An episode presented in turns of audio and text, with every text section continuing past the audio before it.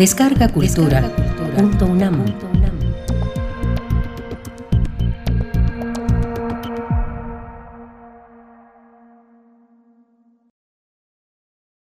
En el imperio de la jacaranda, de Vicente Quirarte.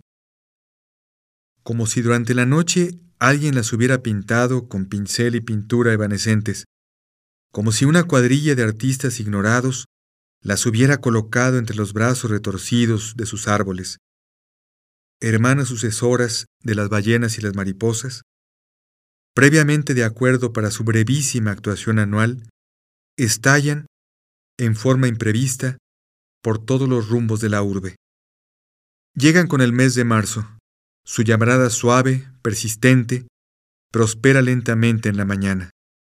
Avanzadas de la primavera, son como amantes orgullosas que nos otorgan una nueva oportunidad breves, fugaces, pasajeras.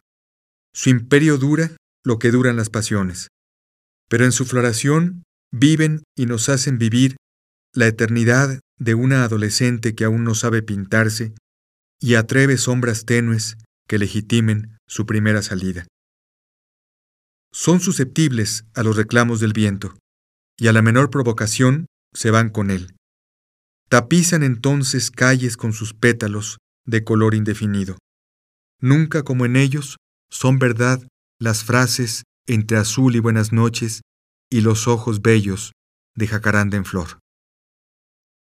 Florecen contra todo, contra el aire contaminado y el torturador, contra la mentira y la promesa.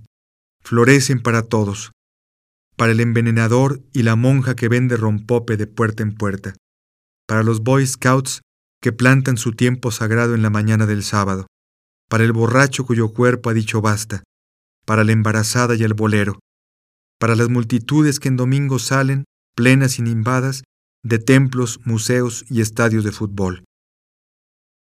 Para descifrar su mensaje, basta escucharlas con los ojos, abrir quince sentidos cardinales y llenarlas de halagos, que sepan que nos nutren, que son tan necesarias como estar enamorado, que sin ellas marzo sería de otra manera.